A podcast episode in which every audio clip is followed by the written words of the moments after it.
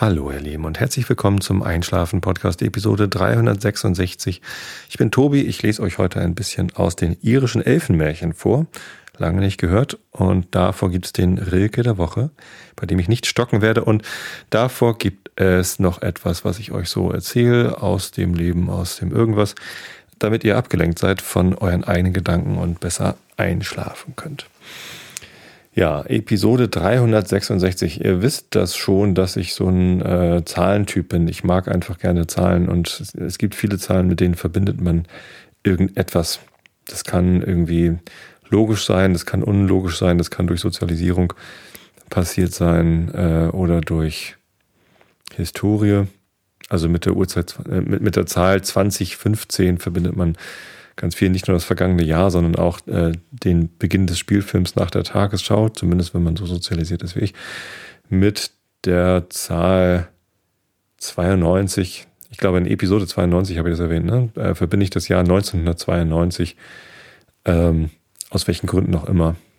Oder 94 war es, glaube ich, weil ich 1994 mein Abitur gemacht habe oder so. Und äh, mit der Zahl 365 verbindet man natürlich die Anzahl der Tage in einem Jahr. Und in der letzten Episode 365 habe ich auch daran gedacht und habe auch überlegt, etwas zum Thema Jahr zu machen. Allerdings haben wir im Jahre 2016, das wir jetzt gerade schreiben, denn heute ist der 19. April 2016, haben wir ein Schaltjahr. So, und das hat 366 Tage. Und deswegen habe ich mir das Thema aufgespart für die Episode 366, denn ab heute gibt es für jeden Tag im Jahr, egal ob es ein Schaltjahr ist oder ein normales, eine Episode des Einschlafen-Podcasts, die man sich dann reihum anhören könnte, wenn man denn möchte. Ähm, das ist ein ganz guter Hinweis auch nochmal, denn einige der Episoden sind nicht in den aktuellen Feeds enthalten. Da sind momentan die Episoden 1 bis 55 und dann ab Episode 205 sind sie dann wieder in, in diesen Feeds drin, die ihr möglicherweise in der Einschlafen Podcast App auf Android runterladen könnt ähm, oder ja in, in euren iTunes oder Podcatcher eurer Wahl irgendwie anhören könnt. Ähm, das liegt daran, dass ich äh, zu der Zeit, als ich Episode 205 aufgenommen habe, mein Publikationssystem umgestellt habe und lange Zeit den Umzug der alten Episoden in das neue System ignoriert habe, weil ich dachte, ist nicht so wichtig.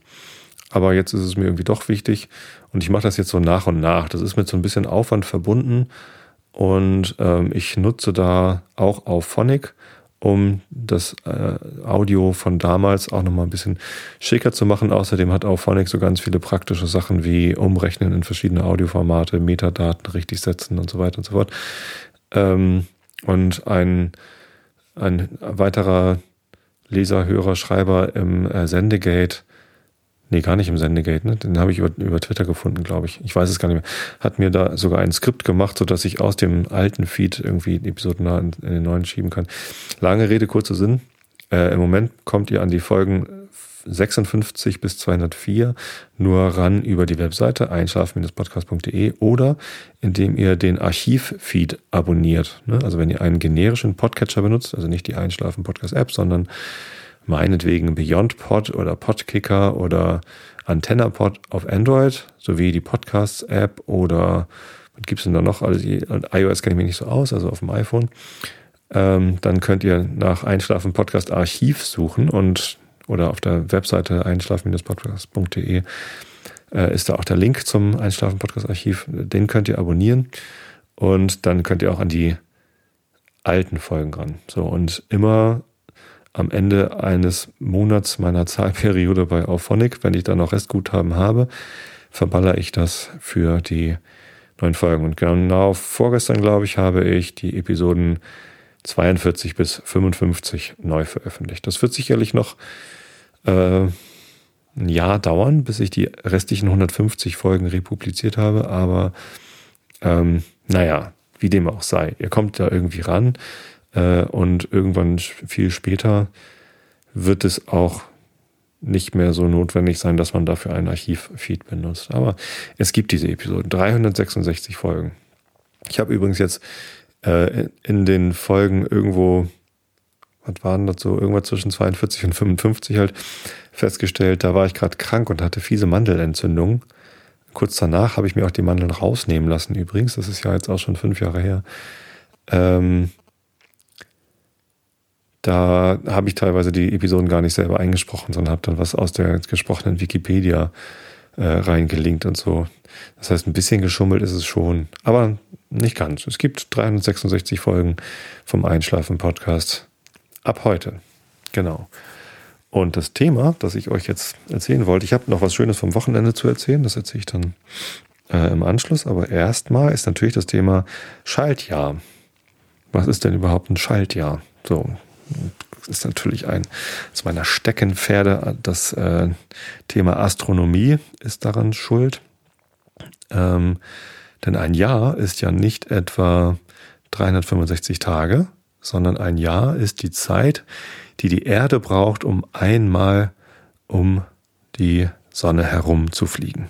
Ne, wenn man sich irgendwie so eine, so eine Scheibe vorstellt, äh, die Sonne ist in der Mitte und die Erde befindet sich auf einer Umlaufbahn und fliegt so um die Sonne rum, dann ist die Zeit, die es dauert, von einem Punkt einmal ganz rum bis zu genau dem Punkt wieder zurück. Der wird übrigens nicht hundertprozentig getroffen, äh, weil die Erde ja so ein bisschen schlingert. Aber ja, so ungefähr, zumindest vom Winkel her wieder der gleiche Punkt, der gleiche Winkel, dann ähm, das ist ein Jahr. Und äh, diese Umlaufbahn, die dauert eben nicht genau 365 Tage, sondern sie dauert 365,24 irgendwas Tage.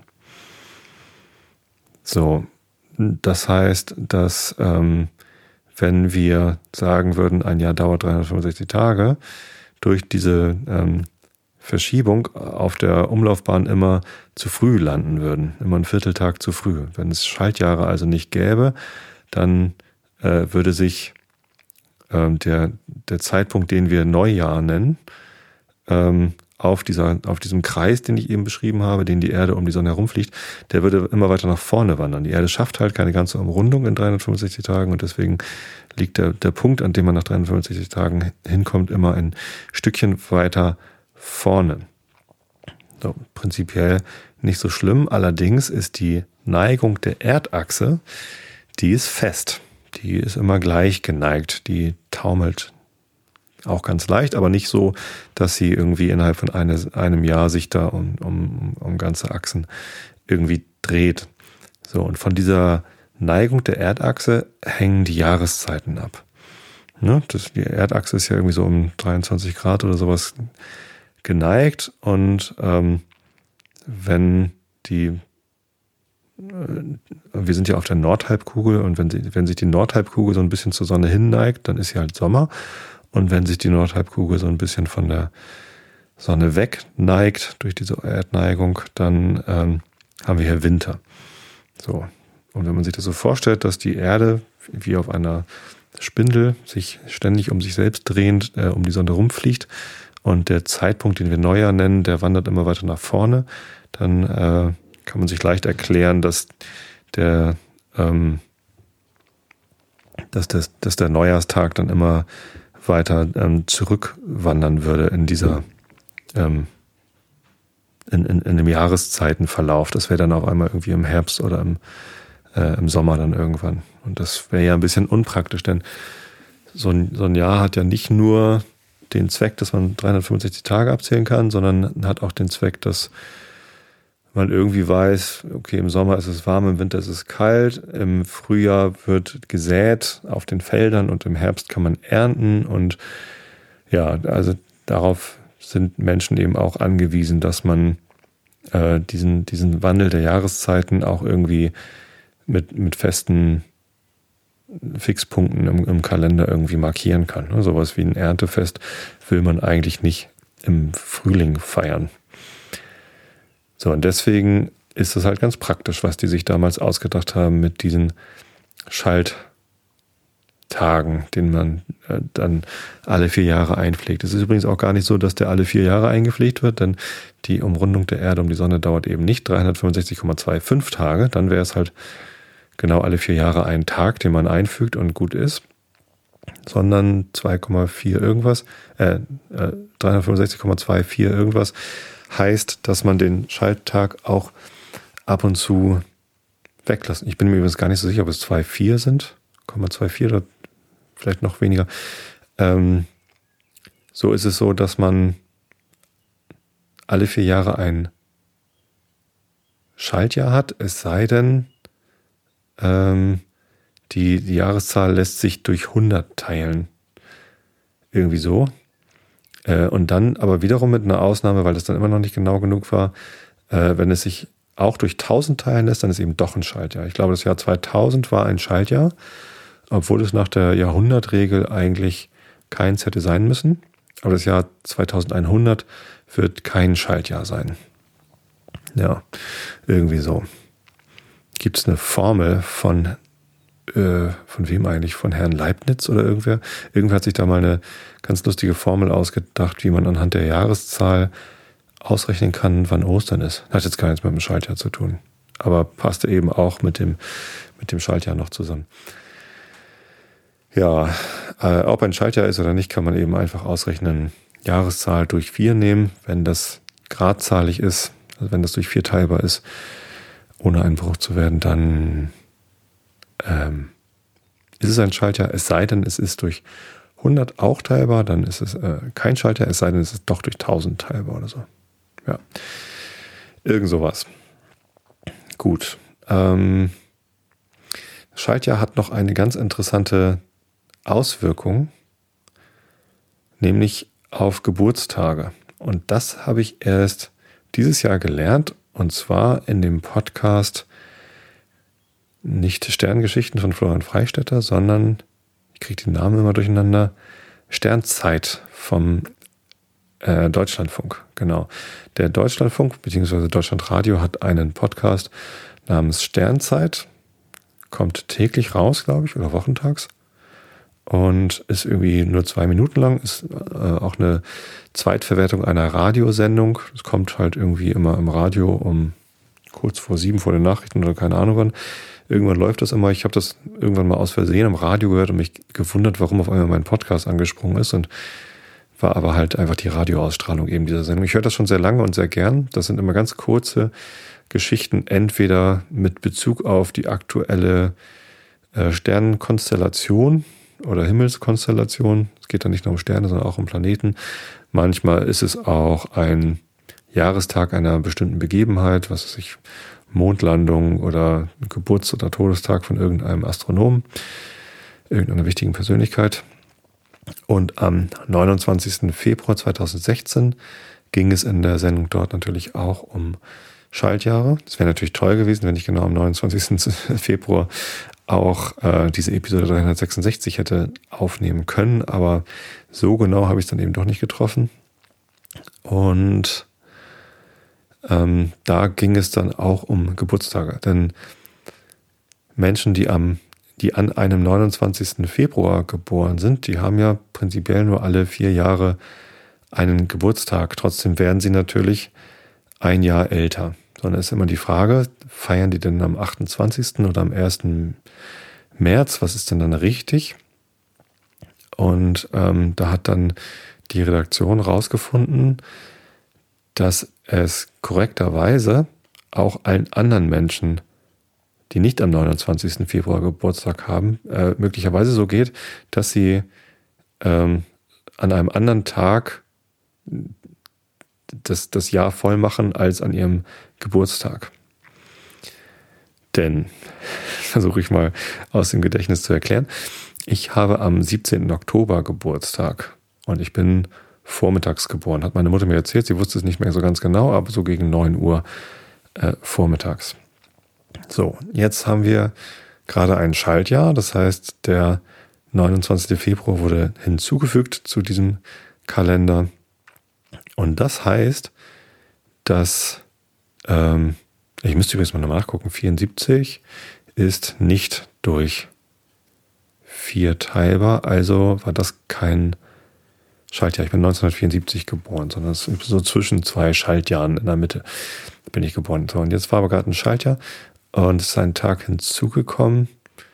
Ähm, und möglicherweise ist es so, dass ich 42 Jahre alt werde, beziehungsweise dass die Erde die Sonne 42 Mal vollständig umkreist hat. Das heißt, dass ich tatsächlich 42 Jahre auf der Welt bin, bevor der 17. Oktober anfängt. Ne, weil ja jetzt irgendwie ein Tag eingeschoben ist. Also es wird ja alle vier Jahre wird ein Tag eingeschoben. Jetzt ist er eingeschoben. Das heißt, der Zeitpunkt, wann die Erde äh, quasi den, den Punkt erreicht, an dem sie auch stand, als ich geboren worden bin, äh, ist möglicherweise dieses Jahr dann am 16. Oktober.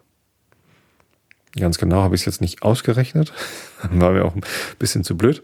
Ähm, aber ähm, könnte hinkommen. Ich weiß es nicht so ganz genau.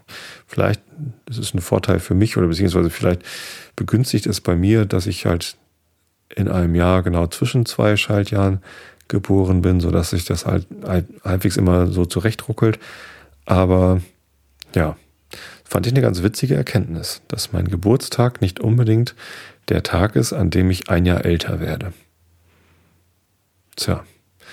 Und das heißt natürlich, dass auch, und äh, da ist jetzt niemand überrascht, auch äh, Menschen, die an einem Schalttag, also an einem 29. Februar geboren sind, werden ja ein Jahr älter. So, und ähm, das wird meistens dann der, nee, weiß ich nicht, also am am Anfang ist es der erste Dritte, an dem sie ein Jahr älter werden. Die ersten zwei Jahre. Und dann die nächsten zwei Jahre ist es der 28. Februar, an dem sie ein Jahr älter werden. Wenn sie es ganz genau machen wollten. Ja. Tja, ganz witzig, finde ich. Interessante Überlegung.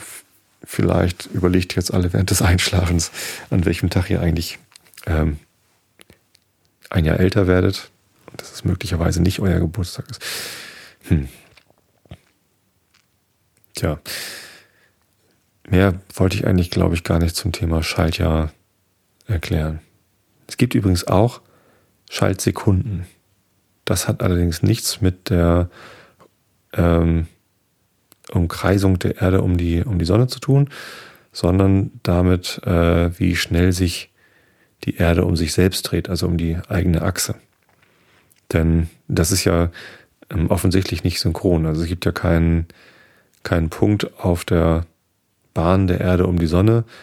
Ähm, wenn, wenn die Sonne, wenn die Erde am gleichen Punkt ist, äh, steht sie auch wieder in der richtigen Rotationsachse. Sonst, sonst wäre es halt genau, äh, sonst könnte man das Jahr genau in eine gerade Anzahl an, an Tagen aufteilen, sondern die, die Rotation der Erde hat nicht unbedingt was mit ihrer Umlaufbahn um die Sonne zu tun. Die dreht sich halt einfach.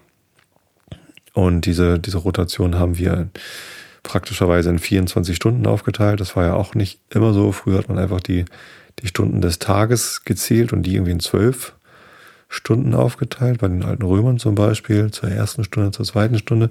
Und dann äh, durch die Jahreszeiten, unterschiedlichen Tageslängen, hatten dann auch die Stunden unterschiedliche Längen. Sehr kompliziert. Ähm, aber ja, ähm, jetzt haben wir ja dieses System mit Sekunden und Minuten und Stunden, die alle immer gleich lang sind, egal welche Jahreszeit wir gerade haben. Äh, und nun ist es aber so, dass die Erde sich eben nicht in genau 24 Stunden einmal um sich selbst dreht, sondern dass es glaube ich, etwas langsamer geht. Ja, und deshalb fügt, fügt man irgendwie alle paar Jahre eine Schaltsekunde ein. Ähm, da weiß ich aber nicht, in welchem Rhythmus das ist. Und das merkt man ja auch nicht so wirklich. Also dann gehen halt irgendwie alle paar Jahre alle Uhren irgendwie eine Sekunde nach. Und das ist nicht so schlimm. Also nicht wirklich, kann man auch relativ lange vernachlässigen, ohne dass man großartig äh, Probleme damit hat, denke ich mal.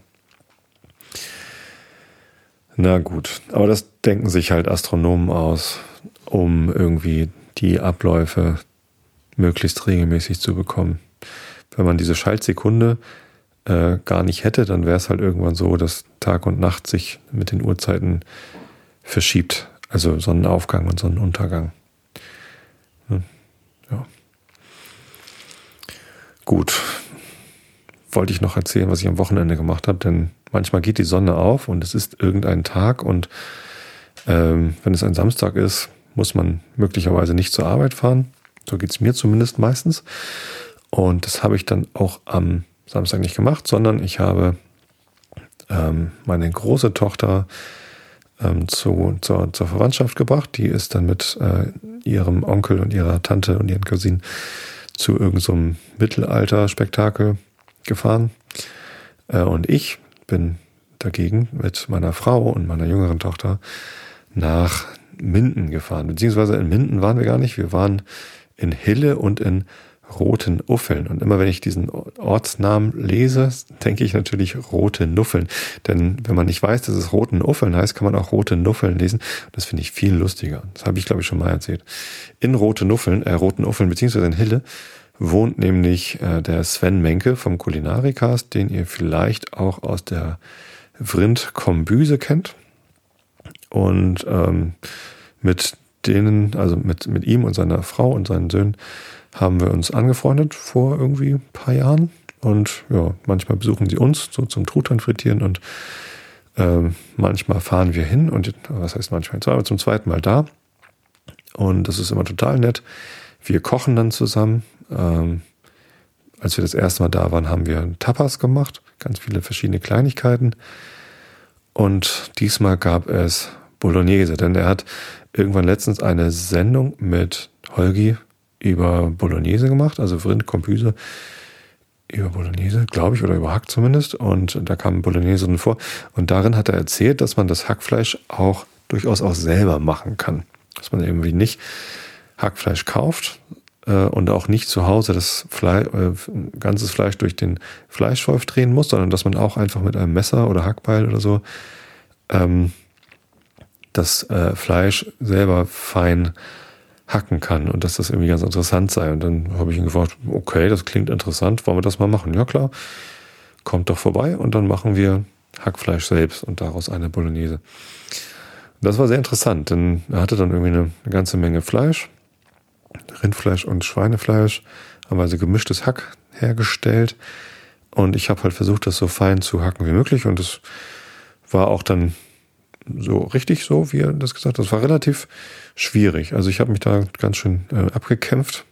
Als er das gemacht hat, sah das viel flüssiger aus, aber nun, er ist halt gelernter Koch und kann halt einfach besser kochen und mit Messern umgehen als ich.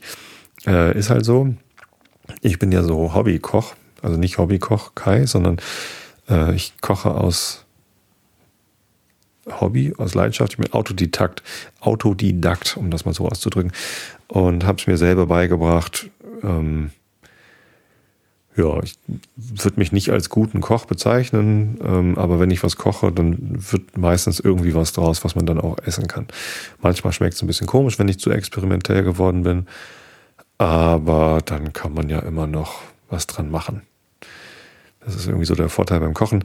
Äh, während des Prozesses kann man immer noch mit eingreifen. Ich habe einen heilen Respekt vorm Backen, weil da kann man dann eben nicht, also sobald man das zu Backende in den Ofen getan hat, kann man eben nicht noch Salz hinzufügen, wenn man mal zwischendurch probiert hat und festgestellt hat, es fehlt Salz oder Zucker oder man hat irgendwie viel zu wenig Mehl oder irgendwas, was beim Backen alles schiefgehen kann und das kann man dann eben unterwegs nicht mehr so leicht korrigieren wie beim Kochen. Deswegen koche ich eigentlich ganz gern, aber eben nicht professionell. Ich habe es nie gelernt. Ich habe nie einen Kochkurs gemacht. Ich war nie auf der Hauswirtschaftsschule oder sonst wie was. Ja, ähm, gut, Bolognese. Dann hat er halt äh, Sofrito gemacht. Da hat dann meine, meine Tochter das Gemüse klein ge, gehäckselt. Ne, Lauch und Möhren und Sellerie. Und ja, das dann ordentlich Butter irgendwie angeschmort und dann Hackfleisch dazu und Tomaten, passierte Tomaten und Tomatenmark. Ja, und das wurde dann über einen längeren Zeitraum zu einer ganz fantastischen Bolognese. Also die Soße hat echt super geschmeckt. Er hat auch noch äh, Schmorfleisch reingetan, also Beinfleisch in Gulaschgröße geschnitten, das auch nochmal angebraten und auch noch mit reingetan. Gibt dem Ganzen halt auch nochmal ordentlich Geschmack und ähm, das war echt fantastisch. Also sehr, sehr leckere Spaghetti Bolognese haben wir da gegessen.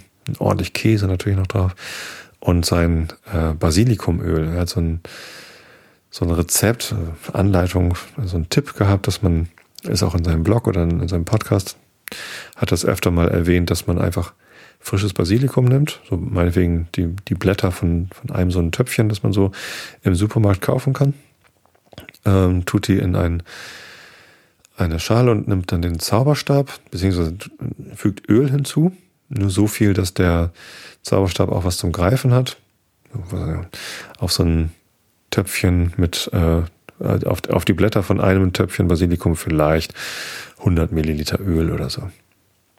Also nicht zu wenig, dass es irgendwie ganz, ganz fest wird, aber auch nicht zu viel. Also nicht so, dass es alles nur noch schwimmt. So, und dann hält man einfach einen Zauberstab rein, äh, also so einen Stabmixer und berührt es einmal durch. Und ähm, sollte ein, ein, ein gutes Olivenöl sein oder ja, weiß ich nicht, irgendwas, irgendwas Leckeres. Und dann hat man hinterher ein Basilikumöl, das, wenn man, also das Problem bei Kochen und Basilikum ist halt, sobald man Basilikum erhitzt, verliert es halt ganz viel von seinen Aromen.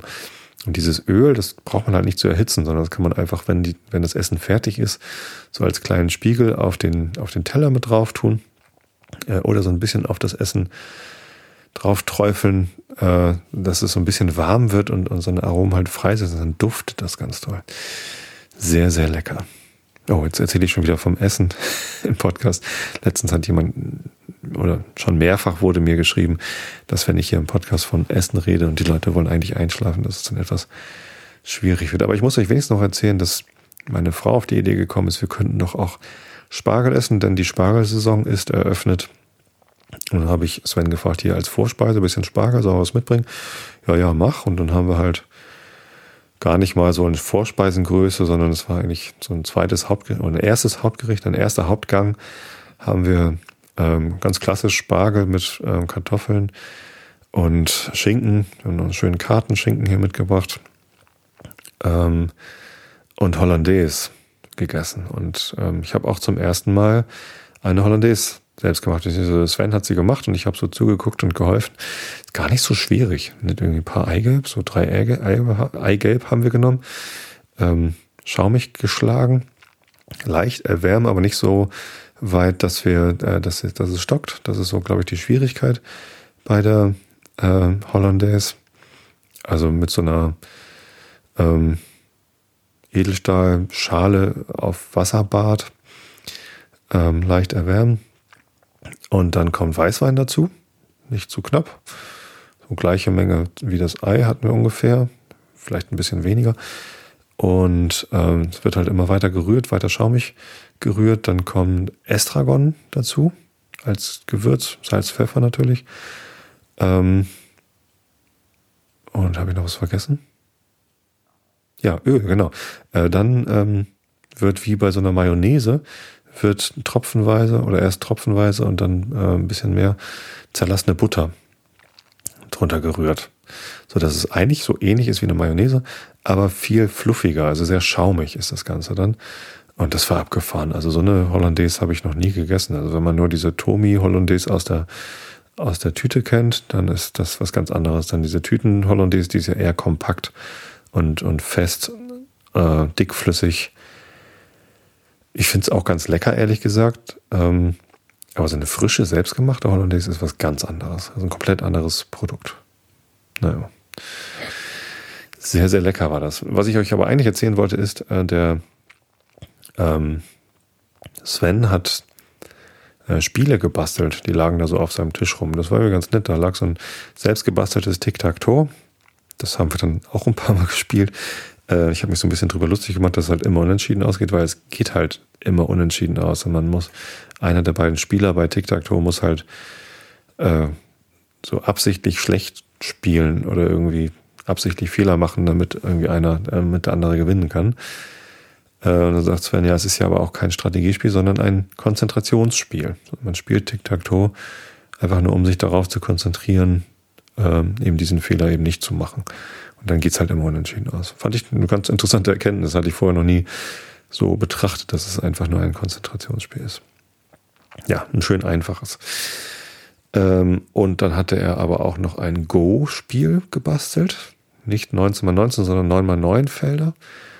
Ähm, habe ich zum ersten Mal Go gespielt, zumindest so ansatzweise eine ganze Partie. Ich habe irgendwann schon mal die Go-Regeln gelernt. Das ist viele Jahre her, noch im Studium, glaube ich.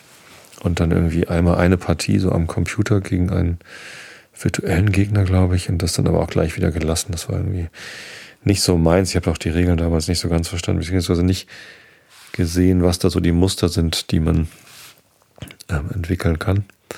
Go ist ein, ist ein ganz nettes Spiel eigentlich. Es gibt einfach irgendwie 9 mal 9 oder eigentlich 19 mal 19 Felder und man setzt abwechselnd Steine drauf. Der eine Spieler hat schwarze Steine, der andere weiße Steine. Und es geht darum, die anderen, also eigentlich geht es darum, um Gebiete zu, zu erobern. Na, nach dieser einen Partie, die ich jetzt gegen Sven gespielt habe, würde ich jetzt nicht sagen, dass ich Go verstanden hätte oder könnte, aber ähm, es war erstaunlich, wie schnell man anfängt, also man, man versucht halt immer die Züge des anderen vorherzusehen oder zu erahnen, was wohl sein Plan ist. Und so dieses Vorausdenken, das äh, wird relativ schnell sehr, sehr komplex. Ist ja auch letztens gerade erst passiert, dass ein Computer einen professionellen Go-Spieler besiegen konnte. Ähm, und das liegt daran, also die, die Go-Programme sind schwierig zu programmieren, weil es einfach eine unfassbar große Anzahl an legalen Go-Stellungen gibt. Also Go ist nochmal deutlich komplexer als Schach. Ich glaube aber, es ist ähnlich wie beim Schach so, dass man ähm, durchaus eine, eine Begabung dafür braucht, um so Muster zu erkennen auf dem Brett, also bestimmte Konstellationen von Spielfiguren oder Steinen einfach im Fall von Go ähm, und dann weiß, wie man mit dieser Spielfigur, mit diesem Muster äh, umzugehen hat. Und das weiß man dann äh, allerdings aus Erfahrung beziehungsweise aus Lernen. Das ist so der Grund, der mich damals vom Schachspielen abgebracht hat. Ähm, Schach hat ab einem gewissen Level halt sehr, sehr viel mit Auswendiglernen zu tun. Dass man eben auswendig lernt, wie die ganzen Eröffnungen gehen, dass man auswendig lernt, in welcher Situation man was macht. Also man, man lernt sehr, sehr viel aus anderen Partien und versucht dann halt möglichst viel, viele dieser Partien im Kopf zu haben, sodass man sie dann im, im Spiel erkennt, wenn die Situation wieder eintritt und dann entsprechend weiß, was der beste Zug ist. Das hat mich so ein bisschen abgeschreckt, weil dieses Gutsein durch Auswendiglernen fand ich nicht so attraktiv. Ja. Ich weiß jetzt auch nicht, ob ich irgendwie häufiger Go spielen werde. Ähm, weiß, so richtig doll reizt es mich nicht. Aber dann hatte Sven da noch ein Spiel liegen, das ich noch überhaupt nicht kannte. Von dem hatte ich noch nie gehört. Und das heißt Tafel. T-A-F-L. Und es, er nannte es Wikingerschach. Ich kenne Wikingerschach äh, nur als Küb äh, K-U-B-B. Ähm, das ist ein Spiel, das man draußen spielt. Man stellt irgendwie in der Mitte so einen König und dann zwei Seiten, die jeweils so äh, Bauern haben und, und man muss dann versuchen, mit Wurfhölzern die Bauern der Gegner umzuschmeißen. Also ein Outdoor-Spiel, wo man so mit Holzstücken rumwirft und versucht, andere Holzbalken zu treffen. Äh, wir haben das Spiel auch, wir haben das kennengelernt über unsere Freunde, die nach Schweden ausgewandert waren, aber es ist auch schon mittlerweile ein recht weit verbreitetes Spiel hier in Deutschland. Ich habe das schon öfter gesehen. Es ist ein schönes Spiel, es macht Spaß. Ähm, ist ganz witzig. Ähm, die Figuren sehen, also ich weiß ja, dieses kleine Brettspiel, das Sven hatte, da gibt es auch einen König, der steht auch in der Mitte. Ähm, aber die zwei Mannschaften kommen nicht von beiden Seiten. Es geht darum, den König zu erobern, sondern äh, der eine Spieler spielt den König und die Verteidiger drumherum, die sind so zentral aufgebaut. Und der andere Spieler äh, spielt den Angreifer und der kommt so von den Seiten.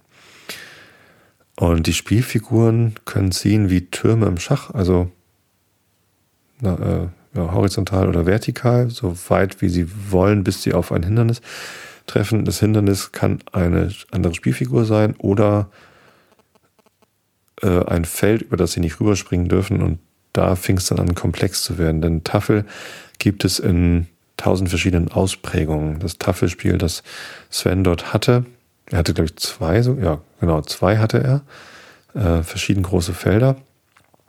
Ähm, er hatte ein ganz kleines Feld, das war noch relativ einfach zu überschauen und zu blicken, und dann hatte er ein größeres, äh, wo, ja, schon der Einstieg in das Spiel ein bisschen schwieriger war. Ich habe es gar nicht gespielt, sondern jetzt mit meiner Frau gespielt. Ähm, es war, das war total interessant. Also das sah sehr nett aus. Ich weiß nicht, ob das auch so ist, dass man dann irgendwie Figuren auswendig lernen muss, aber ähm, das war so eine ganz eigene und andere Art, das zu spielen. Irgendwie. Das war sehr, ja, inspirierend. Und das ähm, gibt es auch als App fürs Telefon. Ähm, Habe ich mir gleich mal so eine App runtergeladen und, und versucht, das zu spielen. Aber da muss ich mich, glaube ich, noch mal ein bisschen reinfuchsen. Es gibt da äh, auf YouTube irgendwie Erklärvideos zu Tafel und eine Wikipedia-Seite zu Tafel, die das ganz gut erklärt. Das werden mir empfohlen und das äh, werde ich mir nochmal zu Gemüte führen und vielleicht spiele ich dann mal ein bisschen Tafel. Sehr schön. Da habe ich wieder was Neues kennengelernt. Das finde ich immer sehr spannend. Nicht nur kochen gelernt oder ein bisschen was zum Kochen gelernt, sondern ein neues Spiel kennengelernt, von dem ich noch nie gehört hatte. Von Go hatte ich schon gehört, wie gesagt. Das hatte ich auch schon mal ausprobiert. Aber Tafel war mir noch komplett unbekannt. Nun ja, ähm, was war noch? Spaziergänge haben wir gemacht. Am Sonntag waren wir im Hiller Großmoor. In Hille gibt es ein Großmoor mit wunderschönen Wanderfahrten. Wir haben richtig Glück gehabt mit dem Wetter. Es war sonnig, windig, teilweise wolkig und wenn dann Wolken vor die Sonne gezogen sind, war es ein bisschen frisch. Aber ähm, es war ganz fantastisch. Also auch auf diesem Weg nochmal, Sven, falls du den Podcast hörst, vielen Dank für das schöne Wochenende bei euch. War sehr schön und wir kommen bald wieder, denn die Pläne für das, was wir beim nächsten Mal machen, die stehen ja auch schon. Ja. Geocaching zum Beispiel. Wir haben irgendwie angefangen, die Geocaches in Hille zu suchen. Einen haben wir gefunden, den äh, Schwarzfuß-Indianer. Äh, den anderen haben wir auch gefunden. Schweizer Käse hieß der beim Heller Großmoor. Leider ist der Zettel da drin so durchnässt gewesen, dass wir uns nicht eintragen konnten. Na gut. Auch vielleicht nicht so schlimm. Kommen wir zum Rilke der Woche. Nein, bevor ich den Rilke der Woche vorlese, vielleicht noch eine Ankündigung. Nächste Woche gibt es keinen Realitätsabgleich, sondern erst in der Woche darauf. Ähm, das heißt, ich könnte theoretisch nächste Woche einen Einschlafen-Podcast aufnehmen. Ich bin allerdings nächste Woche auf einer Fortbildung, auf einem Workshop in Portugal. Das heißt, einen Livestream werde ich aller Voraussicht nach nicht machen. Vielleicht, wenn ich irgendwie einen Abend im Hotel allein irgendwie auf dem Zimmer hänge und äh, nicht weiß, was ich tun soll, kann es sein, dass ich einen Einschlafen-Podcast aufnehme. Wahrscheinlicher ist es, dass ich dort mit den anderen Teilnehmern des Workshops die Abende am Strand verbringe oder äh, was auch immer ich dort tun werde. Das ist in Südportugal, in Sagres. Ähm, da, wo auch das Bier herkommt, glaube ich. Vielleicht werden wir auch Bier trinken und betrunken kann ich ja schließlich nicht einschlafen.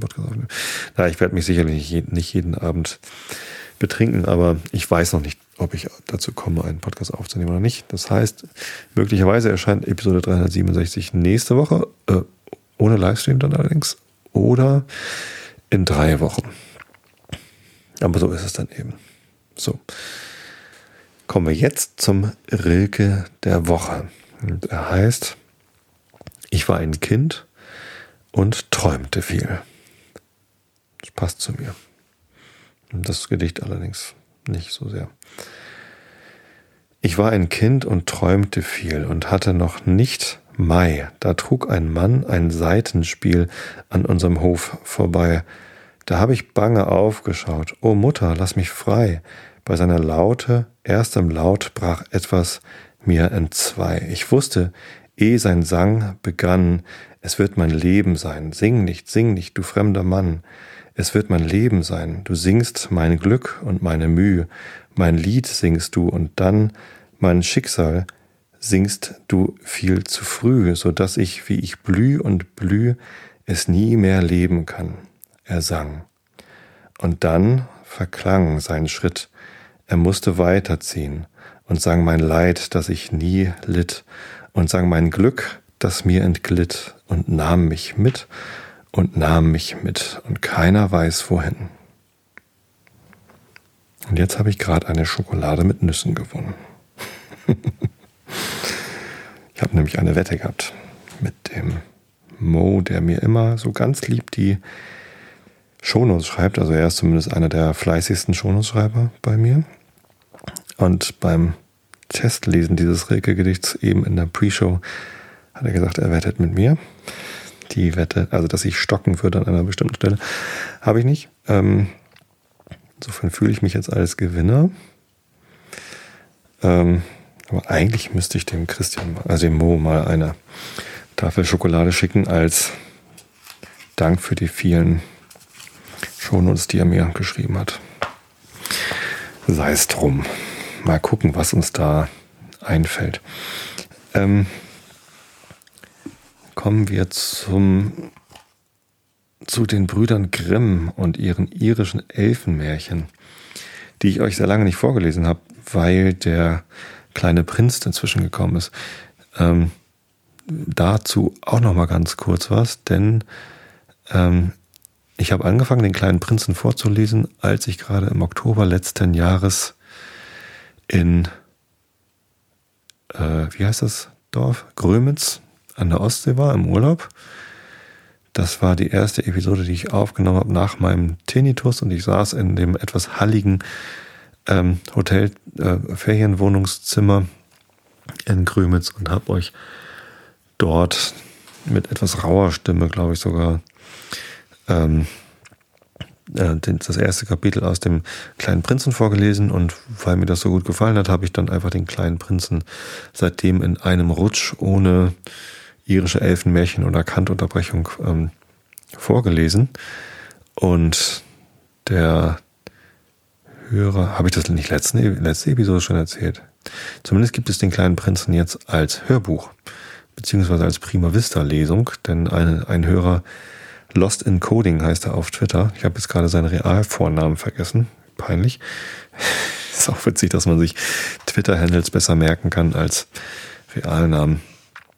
Ähm, steht aber auf der Webseite. Also wenn ihr auf einschlafen-podcast.de geht, dann ist oben im Menü oder wenn ihr mobil da seid, müsst ihr mal das Menü aufklappen und da gibt es dann den Punkt Hörbücher und da gibt es dann neben dem Sherlock Holmes Hörbuch, das da schon länger ist, jetzt auch den kleinen Prinzen als Gesamtlesung sozusagen. Denn der Hörer hat sich äh, alle Episoden genommen, den Vorleseteil rausgeschnitten und äh, uns das zur Verfügung gestellt, so dass ich das dort auf der Webseite jetzt veröffentlichen konnte. Ihr könnt es direkt auf der Webseite anhören oder herunterladen ähm, als MP3 es ist ein großes MP3, also ein kleineres MP3 als Sherlock Holmes, aber äh, eine Gesamtdatei und ähm, da habe ich immer noch so ein bisschen überlegt, eigentlich wäre es auch da schön, so Kapitelmarken zu haben oder ich weiß nicht, einzelne Dateien oder so. Andererseits ist es ja nicht so, dass pro Episode irgendwie ein Kapitel vorgelesen worden ist, sondern teilweise auch mal zwei oder ich habe mit einem Kapitel gepausiert, wenn das Kapitel zu lang war. Deswegen ist es eigentlich ein bisschen Hassel, das irgendwie so auseinander zu fliesern und anders zu schneiden. Erstmal steht es da so als Gesamtdatei zum Download.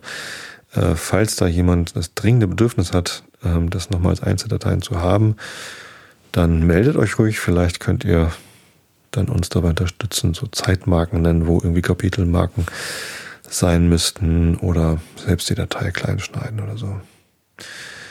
Ja, ähm, aber wie gesagt, vielen Dank nochmal an Lost in Coding und ähm, viel Spaß beim Herunterladen dieser Prima Vista Hörbücher. So, jetzt aber endlich zum, zu den Elfenmärchen. Wir sind bei Kapitel 9, beziehungsweise beim, beim, beim 9. Elfenmärchen angekommen, auf Seite 135. Augen zu und zugehört. In den guten Tagen, wo das stille Volk sich noch häufiger sehen ließ als jetzt in dieser ungläubigen Zeit, lebte ein Mann, Michael Purcell, der einige Acker schlechtes und unfruchtbares Land gepachtet hatte, in der Nachbarschaft der ehemals so berühmten Pfründe von Morn, anderthalb Stunden von Mallow und sieben von Cork. Michael hatte Frau und Kinder. Sie taten, was in ihren Kräften stand. Das war freilich nicht viel, denn es war noch kein Kind so weit herangewachsen, dass es dem armen Manne bei seiner Arbeit helfen konnte, und die gute Frau besorgte die Kinder, melkte die Kuh, kochte Kartoffeln und trug die Eier nach Mallow. Doch wie sie auch schafften, es war kaum genug, um die Pacht zu zahlen. Sie schickten sich eine Zeit lang, so gut es gehen wollte, in die Umstände. Doch zuletzt kam ein schlechtes Jahr, das bisschen Hafer verdarb, die Hühnchen verkümmerten, das Schwein magerte ab, und es wurde beinahe für nichts zu, äh, zu Mellow verkauft. Und der arme Michael fand, dass er nicht genug hatte, um die Hälfte des Pachtgeldes zu zahlen, und zwei Termine war er schon schuldig. Was sollen wir nun anfangen, Mary? fragte er. Was wir anfangen sollen, antwortete sie. Treib unsere Kuh auf den Markt nach Cork und verkauf sie dort. Montag ist Markttag. Da musst du früher gehen, damit das arme Tier sich verschnauft, ehe es auf den Markt kommt. Und was sollen wir anfangen, wenn sie fort ist? fragte Mick bekümmert. Das weiß ich nicht, Maike, doch gewisslich wird uns Gott nicht verlassen, und du weißt doch, wie gütig er gegen uns war, als der kleine Wilhelm krank dalag und wir gar nichts für ihn hatten. Der Doktor von Berli dahin, der sanfte, feine Mann, kam geritten und verlangte einen Trank Milch. Er gab uns zwei Schillinge, schickte die Arzneien für das Kind und was es sonst nötig hatte und gab mir jedes Mal etwas zu essen, wenn ich kam, ihn um Rat zu fragen, den er mir niemals versagte. Er kam auch und sah nach dem Kind und hörte mit seinen Wohltaten nicht auf, bis es ganz gesund war. Du denkst immer so, Mary, und ich glaube, du hast recht, darum will ich mir auch über den Verkauf der Kuh keine Sorgen machen. Ich will morgen gehen. Du musst aber Nadel und Zwirn nehmen und meinen Rock flicken, er ist unter dem Arm aufgerissen. Marie oder Mary versicherte, dass sie alles in Ordnung bringen wollte. Den folgenden Tag schickte er sich an und sie schärfte ihm beim Abschied ein, die Kuh nicht anders zu verkaufen als um den höchsten Preis. Michael versprach, es nicht zu vergessen und machte sich auf den Weg. Er trieb die Kuh langsam durch den kleinen Fluss, der den Weg durchschneidet und äh, äh, unter den alten Mauern von Morn hinrinnt. Als er vorbeikam, fielen seine Augen auf die Türme und einen von den alten Holunderstämmen, die damals wie kleine Gärten aussahen. Ja, rief er aus, Hätte ich nur die Hälfte des Geldes, das unter euch begraben liegt, so brauchte ich die arme Kuh nicht dahin zu treiben. Ist's nicht ein Jammer, dass es unter der Erde ruht, während noch andere als ich es entbehren müssen? Nun, wenn es Gottes Wille ist, so komme ich mit etwas Geld in der Tasche zurück. Mit diesen Worten trieb er sein Vieh weiter. Es war ein schöner Tag und die Sonne schien glänzend auf die Mauern der alten Abtei, als er daran vorbeikam. Der Weg führte über eine Reihe allmählich aufsteigender Berge, bis er nach drei Stunden auf die Spitze der Anhöhe, die jetzt der Flaschenberg heißt, aber damals den Namen noch nicht führte, gelangte, an welcher Stelle ihn jemand einholte. Guten Morgen, sagte dieser. Guten Morgen, antwortete Michael freundlich und sah sich nach dem Fremden um. Es war ein kleines Männchen, das man ihn einen Zwerg hätte nennen können, doch war er nicht ganz so klein. Er hatte ein altes, verschrumpftes, gelbliches Antlitz, das genau wie welker Blumenkohl aussah, dabei eine dünne kleine Nase, rote Augen und weiße Haare. Seine Lippen waren nicht rot, sondern sein ganzes Gesicht von einer Farbe, seine Augen ohne Ruhe, überall sich umschauend und obgleich sie rot waren, so war doch Michaels Herz eiskalt, wenn er sie ansah. Er hatte in der Tat wenig Gefallen an der Gesellschaft des Kleinen, und er konnte nicht das Mindeste von seinen Beinen oder seinem Körper erblicken. Das Männchen hatte sich, obgleich der Tag warm war, ganz in einen dicken, weiten Rock eingewickelt. Michael trieb die Kuh ein wenig schneller, aber der Kleine hielt sich immer neben ihm. Er wusste nicht, auf welche Art er schritt, denn er fürchtete sich zu sehr, um sich nach ihm umzuschauen, und wollte auch nicht das Kreuz über sich schlagen, denn er war bange, der alte Mann möchte zornig werden. Doch deuchte ihn, sein Reisegefährte ging nicht wie ein anderer Mensch und setzte einen Fuß vor den anderen, sondern glitte nur über den rauen Weg, und rau war er genug, wie ein Schatten dahin, ohne Geräusch und ohne Anstrengung. Dem armen Michael zitterte das Herz.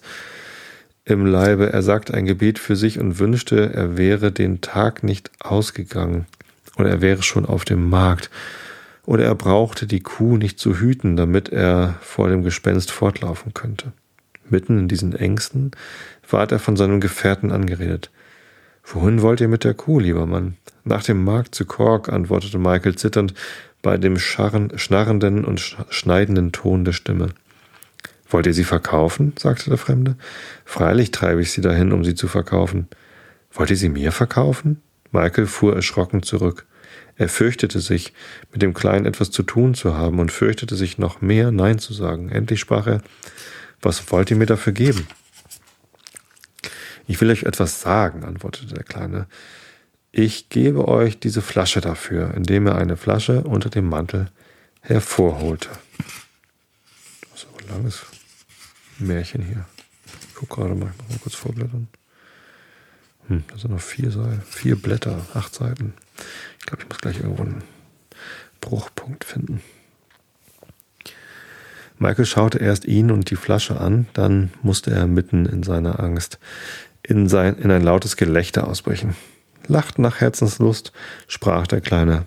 Aber ich sage euch, diese Flasche ist mehr wert für euch als alles Geld, das ihr für die Kuh in Kork bekommt, ja tausendmal mehr. Michael lachte wieder.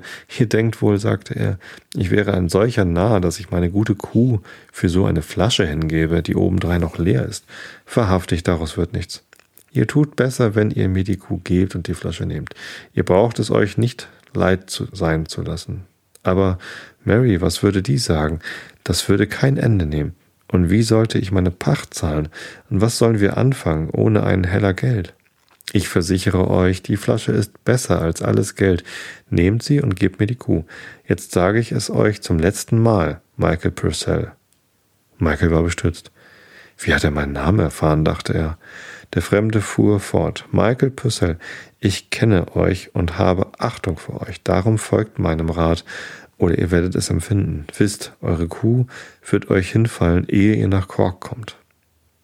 Michael wollte ihm sagen, das verhüte Gott, aber der Kleine setzte hinzu, und Michael war zu aufmerksam, um etwas zu sagen, das ihn schweigen gemacht hätte und viel zu höflich, als jemanden in, die, in der Rede zu unterbrechen.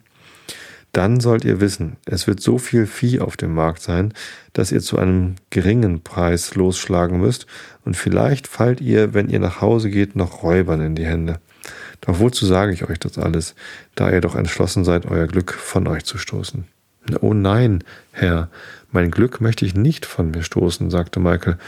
Und wäre ich gewiss, dass die Flasche so gut ist, als ihr sagt, obgleich ich niemals großen Gefallen an einer leeren Flasche gehabt, wenn ich wenn ich sie auch selbst ausgetrunken hatte, so wollte ich euch die Kuh geben im Namen. Bekümmert euch nicht um Namen, unterbrach ihn der Kleine, sondern gebt mir die Kuh. Ich habe euch keine Unwahrheit gesagt, und wenn ihr damit heimkommt, so tut genau, was ich euch heißen werde. Michael zögerte.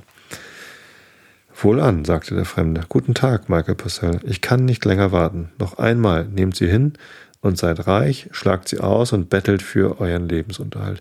Seht eure Kinder in Armut, euer Weib sterbend vor Mangel. Das wird euer Schicksal sein. Michael Purcell. Bei diesen Worten lächelte der Kleine boshaft, was seinen Anblick noch grausamer machte. Mag sein, ist wohl wahr, sagte Michael, immer noch zaudernd und unschlüssig, was er tun sollte. Er konnte nicht anders, er musste dem alten Manne glauben, und endlich in einem Anfall von Verzweiflung griff er nach der Flasche und sagte, Nehmt die Kuh, und wenn ihr mich belogen habt, so wird euch der Fluch der, des Armen treffen. Ich achte weder auf euren Fluch noch auf euren Segen, Michael Purcell, aber ich habe euch die, ich habe die Wahrheit gesprochen. Das werdet ihr noch heute Abend erfahren, wenn ihr tut, was ich euch sage.